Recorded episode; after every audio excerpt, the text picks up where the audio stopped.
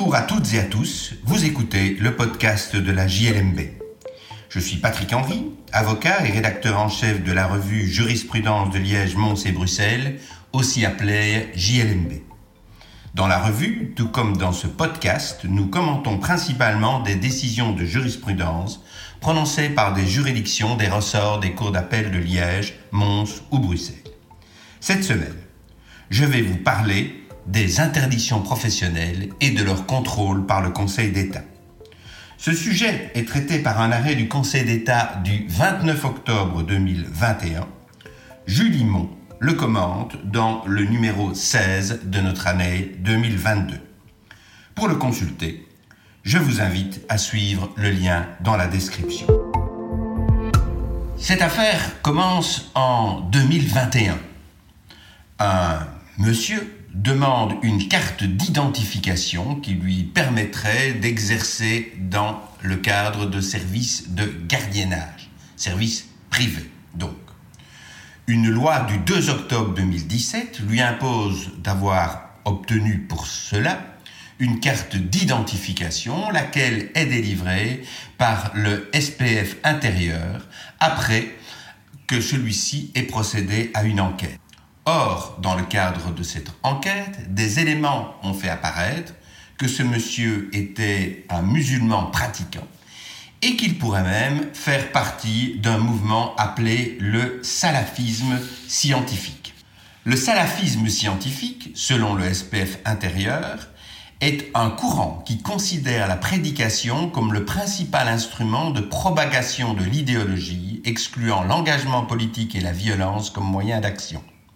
C'est donc dans des activités d'enseignement, de production de rapports d'apprentissage de l'islam ou de diffusion d'actions de prédication que se cristallise majoritairement l'expression du prosélytisme pratiqué au sein du salafisme scientifique. Le monsieur, dans le cadre de l'enquête, va déclarer qu'il est effectivement musulman pratiquant.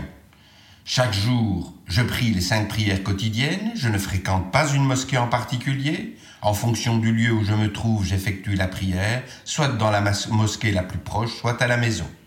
Tous les vendredis, je vais à la mosquée. Je ne suis pas impliqué directement et personnellement dans l'exercice du culte, je suis un simple fidèle.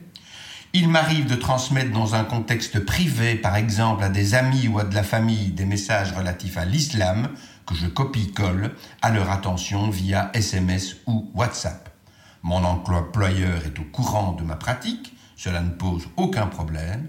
Je ne me revendique pas d'un mouvement ou d'une idéologie particulière, mis à part l'islam, je porte la barbe, je ne bois pas d'alcool, je fais mes cinq prières par jour. Voilà les éléments qui ressortent de ces déclarations et de l'enquête à laquelle il a été procédé. Le Conseil d'État va considérer que les reproches qui lui sont faits au sujet d'une contestation de la légitimité du droit belge, du communautarisme, d'une vision rétrograde du rôle des femmes et de positions tendant à menacer les libertés et droits fondamentaux des citoyens ne se fonde que sur un exposé théorique relatif au salafisme scientifique.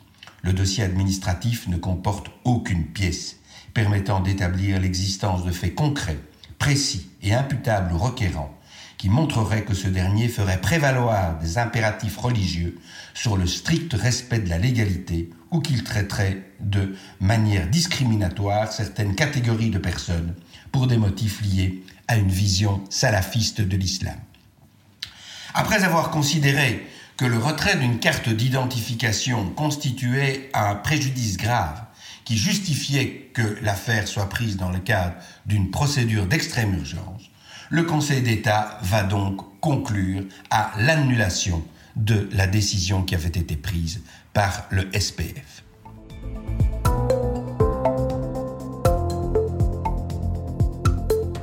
Julie Mont commente donc cet arrêt dans le numéro 16 de la JLMB. Elle rappelle tout d'abord le cadre de la loi du 2 octobre 2017 sur la sécurité privée, aussi dénommée loi Jambon, du nom du ministre de l'Intérieur au moment où la loi a été adoptée. Et elle rappelle de cette loi prévoit que tous ceux qui se voient délivrer une carte d'identification leur permettant de prester leur service dans le secteur du gardiennage qui est évidemment un secteur particulièrement sensible puisqu'il touche à la sécurité et même parfois à la sécurité nationale, doivent avoir un profil adéquat.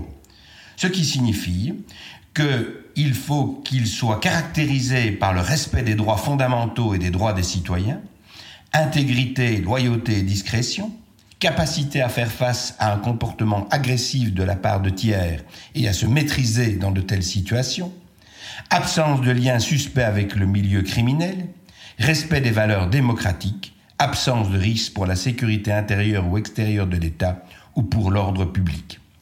C'est un profil théorique, mais il doit évidemment être adapté à chaque fois et de façon précise à la personne à laquelle un certificat doit être délivré. Dans ce contexte, Julie Mon rappelle l'arrêt Sodan contre Turquie prononcé par la Cour européenne des droits de l'homme le 2 février 2016. Cet arrêt concerne un individu turc, membre d'une administration publique, qui avait été muté en raison de ses convictions religieuses et notamment du port du voile par son épouse. La Cour avait considéré que la seule proximité ou appartenance, réelle ou supposée, du requérant à un mouvement religieux ne saurait constituer un motif suffisant en soi pour prendre à son encontre une mesure défavorable, dès lors qu'il n'a pas été clairement démontré, soit que le requérant n'agissait pas de manière impartiale ou recevait des instructions des membres du dit mouvement, soit que le mouvement en question représentait véritablement un danger pour la sécurité nationale.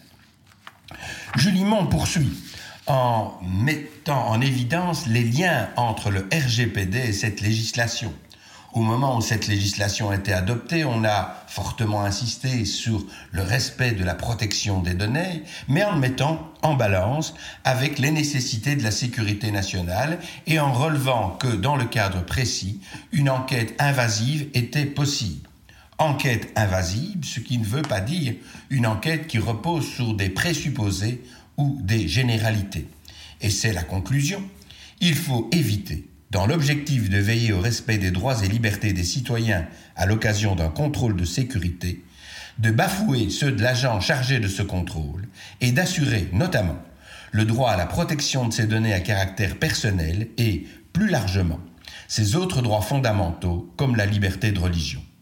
Le profit légal exigé dans le secteur ne peut en effet avoir pour conséquence de restreindre ou gommer les droits fondamentaux du personnel engagé.